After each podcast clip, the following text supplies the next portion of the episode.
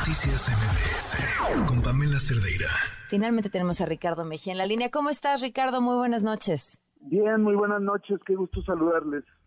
Eh, Ricardo, ¿cómo han sido estos últimos días en los que decides, bueno, pues renunciar a tu puesto en la Secretaría de Seguridad Ciudadana, en aceptar la precandidatura del PT a la gobernatura de Coahuila, la andanada por parte de quienes eran, pues, tus compañeros de lucha, supongo?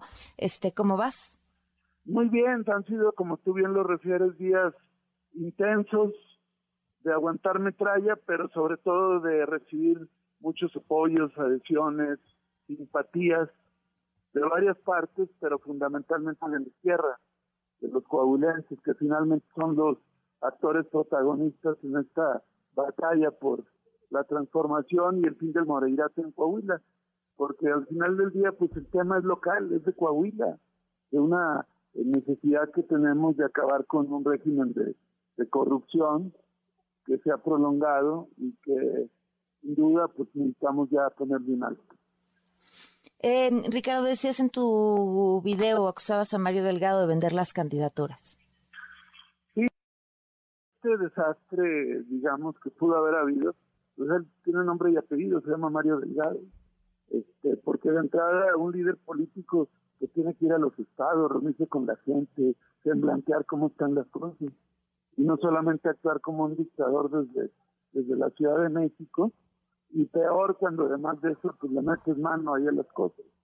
Y luego ya después, en lugar de hablar con la gente, pues le, empieza a agredir y ponerle calificativos. Y la gente dice, y bueno, ¿y cuándo has venido a Coahuila aquí a, dar la cara y explicar? No solo en este proceso, en general. Eh, son líderes que no recorren el país, que no solo van a mítines y eventos ya muy armados, pero que tienen que hablar en corto con, con la gente, con los liderazgos, ver cómo está la realidad política de un Estado. Pero Ahora, la verdad es que yo he respondido una serie de denuestos e intrigas de parte de él, pero a mí me queda muy claro que, el adversario en esta contienda democrática pues es el PRI el Moreirato y contra ellos voy a voy a poner mis mejores eh, acciones para que los coagulantes podamos tener un cambio. Oye, pero pero sin duda eh, cuando, cuando hay más opciones, eh, termina fortaleciéndose el que ya era más mm, grande o el que no necesariamente, porque la gente la gente puede optar, porque además aquí lo importante es quién quién ha sido un genuino opositor. Por ejemplo, hoy recibí una andanada ahí del del capo mayor del Moreirato, Rubén Moreira, atacándome a mí eh, con mucha muy furibundo, pues quiere decir que, que ellos saben quién es el opositor real y los ciudadanos de Coahuila lo saben porque han visto mis posturas y mis posiciones, no de ahora, sino de hace muchos años. Y finalmente, pues en el proceso y en el camino, pues se va decantando, porque además mi proyecto no solo engloba gente de las fuerzas progresistas, sino ciudadanos de los diferentes sectores y las diferentes regiones, incluso algunos que ante no haber más opciones, pues pudieran irse a la opción tradicional.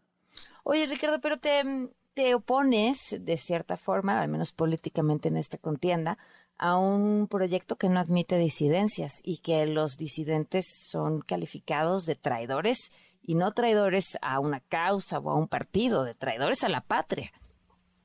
Bueno, ¿No pero te preocupa? de servicios. Cuando las reformas estructurales de Peña Nieto, el principal opositor legislativo del país fue tu servidor. Yo he visto temas muy sensibles y, bueno, eh, al final el lodo se seca y se cae y queda la trayectoria, queda la hoja de servicios. Además, una cosa es hacer un análisis desde la Ciudad de México y otra cosa es entender lo que pasa en los estados. Y la gente de Coahuila está viendo con buenos ojos que nosotros nos desprendimos de muchas cosas. Hemos incluso cargado con este tipo de, de denuestos injustos pero saben que lo hacemos por una causa justa. Ya ha habido mucha solidaridad allá en mi tierra. Oye, eh, a ver, me, me, interesa esta analogía que utilizaste de lodo, o sea, que se cae y queda la trayectoria. En tu caso, ¿cuál sería el lodo?